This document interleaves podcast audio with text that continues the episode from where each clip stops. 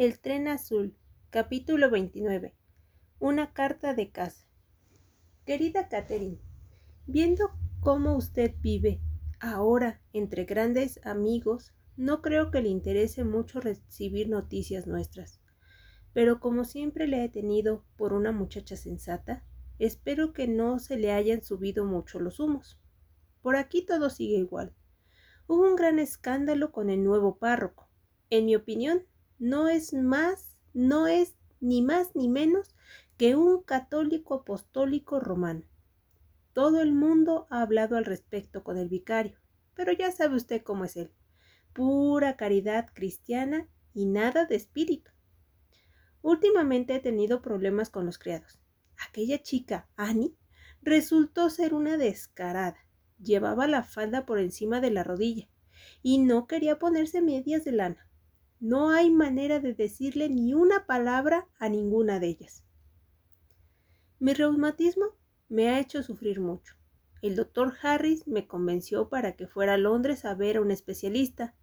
Un mal gasto de tres guineas, más el gasto del billete, como le dije yo. Pero esperé hasta el miércoles y pude conseguir el billete de ida y de vuelta a precio reducido. El médico de Londres puso la cara muy larga y empezó a decir esto y aquello sin ir al grano hasta que le dije, mire usted, doctor, soy una mujer sencilla y me gustan las cosas muy claras. ¿Es cáncer o no?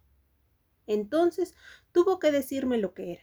Dijo que me quedaba un año y sin mucho dolor, aunque estoy segura de que pudo, de que puedo soportar el dolor como cualquier mujer cristiana. A veces me siento un poco sola, ahora que mis amigas se han muerto o se han ido del pueblo. Desearía, y no le miento, querida, que estuviese usted en Mary, Mead.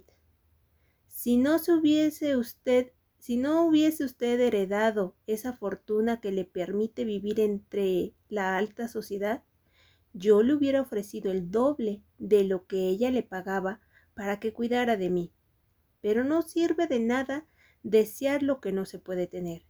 Sin embargo, a veces ocurren desgracias. He oído infinidad de historias de falsos aristócratas que se casan para des para desaparecer al día siguiente con el dinero de la incauta. Diría que es usted bastante sensata para que no le ocurra algo así, pero nunca se sabe, y como nunca le han dispensado muchas atenciones, quizás se le suban a la cabeza. Así que, por si acaso, querida, recuerde que aquí siempre tendrá un hogar. Y aunque no tengo pelos en la lengua, tengo buen corazón. Su amiga afectísima Amelia Penner. Posdata. Leí en un periódico un artículo en el, que en el que la mencionaban a usted y a su prima, la viscondensa Tamplin. Lo recorté y lo guardé en mis recortes. Cada domingo rezo por usted para que Dios la preserve de orgullo y de la altivez. Kettering Leyó dos veces aquella carta tan característica. Luego la dejó sobre la mesa y miró por la ventana de su dormitorio las azules aguas del Mediterráneo. Se le hizo un nudo en la garganta. Una súbita nostalgia de Mary Mead se adueñó de ella. Un lugar donde nunca pasaba nada, excepto algún pequeño incidente estúpido, pero que era un hogar. Le encontraron ganas de apoyar la cabeza entre los brazos y echarse a llorar. La llegada de Lennox le salvó. Hola, Catherine, dijo Lennox. ¿Eh? ¿Qué pasa? Nada, contestó Catherine, que se apresuró a recoger la carta de Miss Benner para guardarla en el bolso. Tienes una expresión muy rara, comentó Lennox. Espero que no te importe, pero llamé a tu amigo, el detective Poirot y le invité a comer con nosotras en Niza. Le dije que tú querías verle, porque me pareció que no aceptaría si se trataba de mí. ¿Quieres verle? preguntó Ketterin. Sí, me ha robado el corazón. Nunca había encontrado un hombre con ojos verdes como los de un gato. Ah, No lo sabía, contestó Catherine. Hablaba distraída. Los últimos días habían sido un calvario. El arresto de Derek, el arresto de Derek Ketting había sido el tema de todas las conversaciones y el misterio del tren azul había sido analizado del derecho y del revés. He pedido un coche, dijo Lenos, y a mamá le he dicho una mentira, aunque desgraciadamente no recuerdo cuál. Pero no importa, ella no se acordará tampoco. Si supiera dónde vamos, vendría con nosotras para sonsacar a Monsieur Poirot. Las dos muchachas llegaron al negresco, donde se encontraba donde se encontraron a Poirot esperándolas. Se mostró tan cortés y les dedicó tantas salamerías que al poco rato se tronchaban de risa. Sin embargo, la comida no fue alegre. Catherine estaba distraída y Leno soltaba largas parrafadas entre enormes pausas. Cuando estaba en la terraza tomando el café, Lenos se encaró a Poirot bruscamente. ¿Cómo van las cosas? ¿Sabe usted a qué me refiero? Poirot se encogió de hombros. Siguen su curso. ¿Y usted les permite seguir su curso? Poirot miró a Lenos algo triste. Es usted joven, mademoiselle, pero hay tres cosas a las que no se les puede dar prisa. Le bon Dieu, la naturaleza y los ancianos. Tonterías, dijo Lenos. Usted no es un anciano. Ah, es muy bonito que a uno le digan estas cosas. Allí viene el comandante Quinton, anunció Lenos. Catherine se volvió rápidamente y enseguida volvió a quedar en su posición anterior. Está con Miss Van Aldin, añadió Lenos. Quiero preguntarle algo al comandante Quinton. Voy a verlo un momento. Al quedarse solos, Poirot se inclinó hacia Catherine y le murmuró Está usted distraída, mademoiselle. Sus pensamientos andan muy lejos de aquí, ¿verdad? Tan lejos como Inglaterra, nada más. Movida por un súbito impulso, cogió la carta que había recibido aquella mañana y se la tendió al detective para que la leyese. Es la, es la primera noticia que recibo de mi antigua vida. ¿Creerá usted que me duele? Poirot leyó la carta y luego se la devolvió. Así que volverá usted a, Mary, a Claro que no. ¿Por qué habría de hacerlo? Por lo visto, me he equivocado. ¿Me permite usted un momento? se dirigió hacia donde estaba Lenos Tamplin hablando con Van Alden y Quinton. El millonario parecía viejo y cansado. Saludó a Poirot con un gesto, pero sin la menor animación. Cuando Van Alden se volvió para contestar a una pregunta de Lenos, Poirot se llevó a Quinton a un lado. Mr. Van Alden parece enfermo, dijo. ¿Le extraña?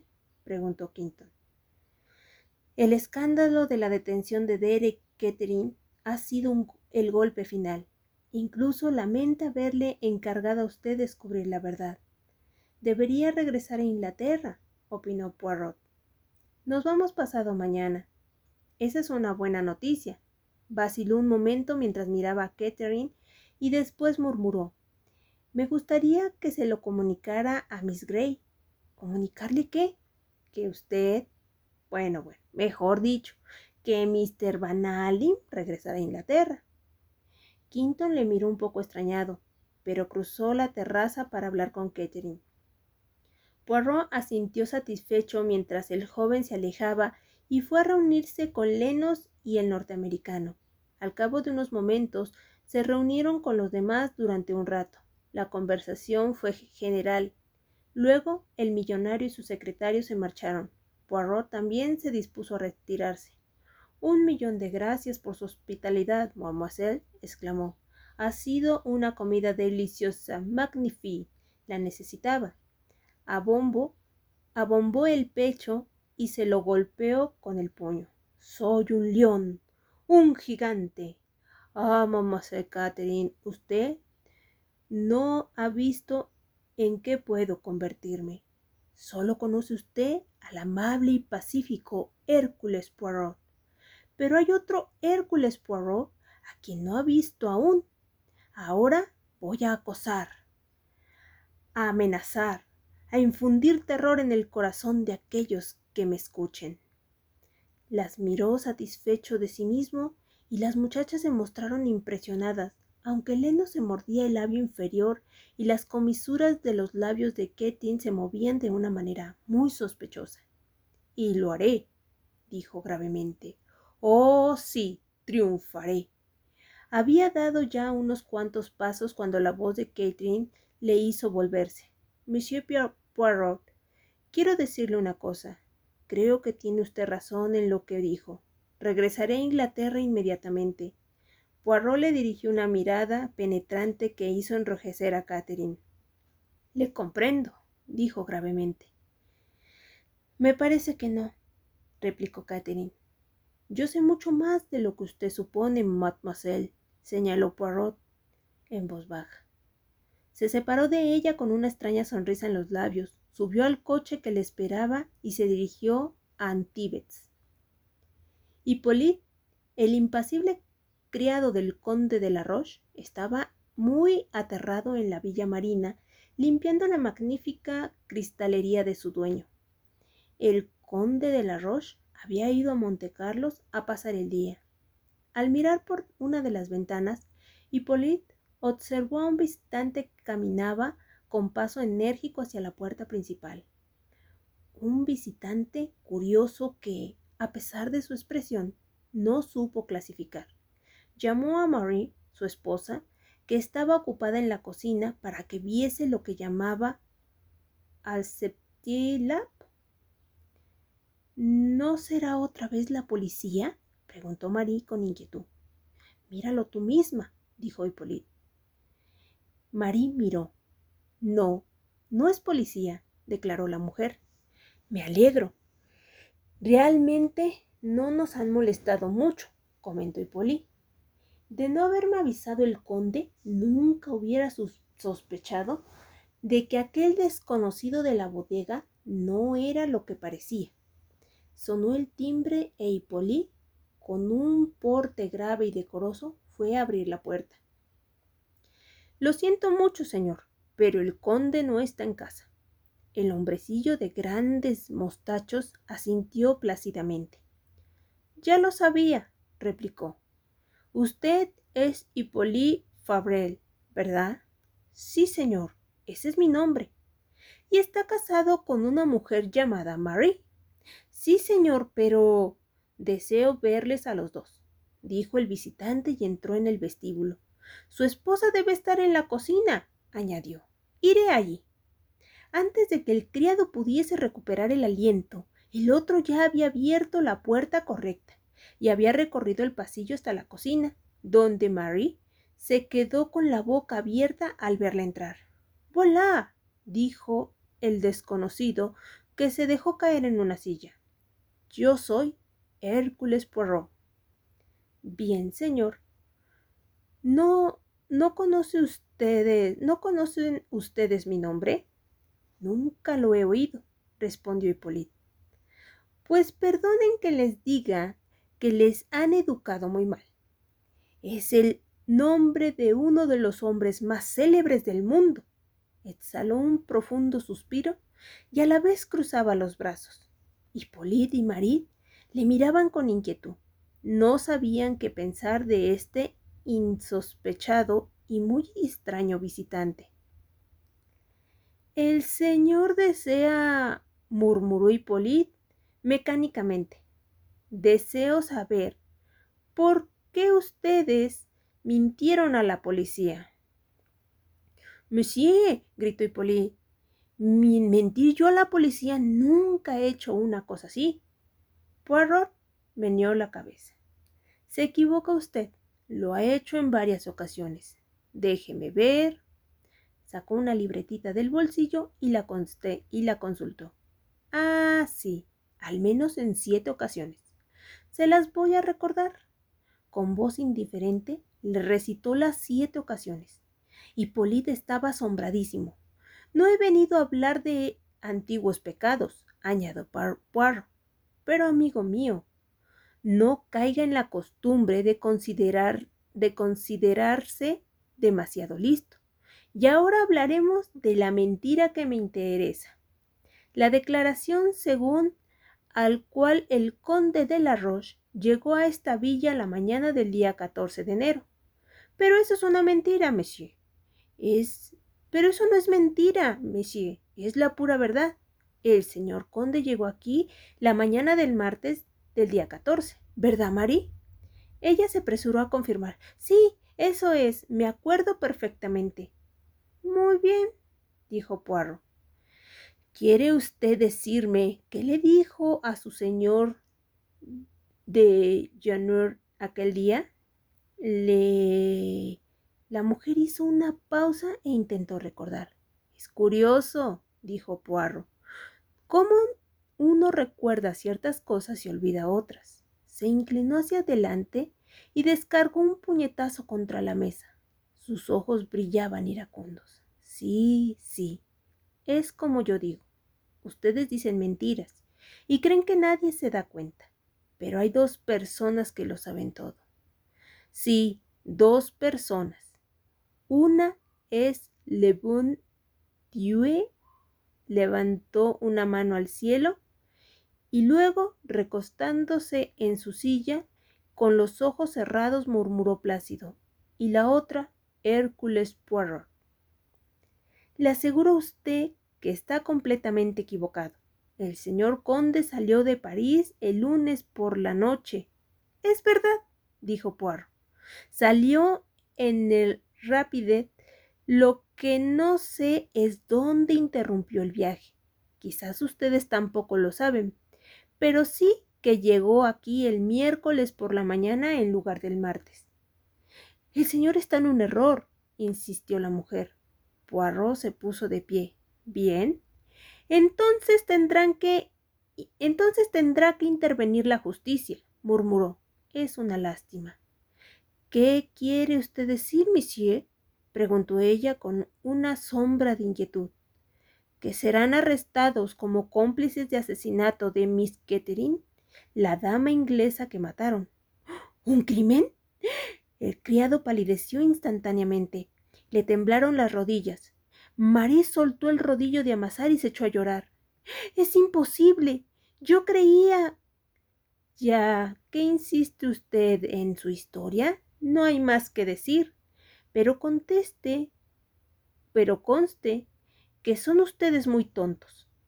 Se, se dirigía hacia la puerta cuando una voz agitada le detuvo. Monsieur, monsieur, un momento. Yo nunca imaginé que se tratase de una cosa así. Creía que solo era un asunto relacionado con alguna dama. Ya hemos tenido algunos pequeños problemas con la policía por asuntos de señoras. Pero un asesinato, eso es muy diferente. Ya se me ha cortado la paciencia y no pienso seguir discutiendo. Se volvió hacia la pareja y agitó furioso el puño ante el rostro de Hippolyte. Es que voy. voy a pasarme el día discutiendo con un par de idiotas. Yo quiero saber la verdad. Si no me la quieren decir, peor para ustedes. Por última vez, ¿cuándo llegó el conde a Villa Marina? ¿El martes o el miércoles por la mañana? El miércoles, murmuró el criado, y su esposa lo confirmó. Poirot les miró unos instantes. Después asintió severo. Son muy sabios, hijos míos, dijo en voz baja. Se han librado de una situación muy grave.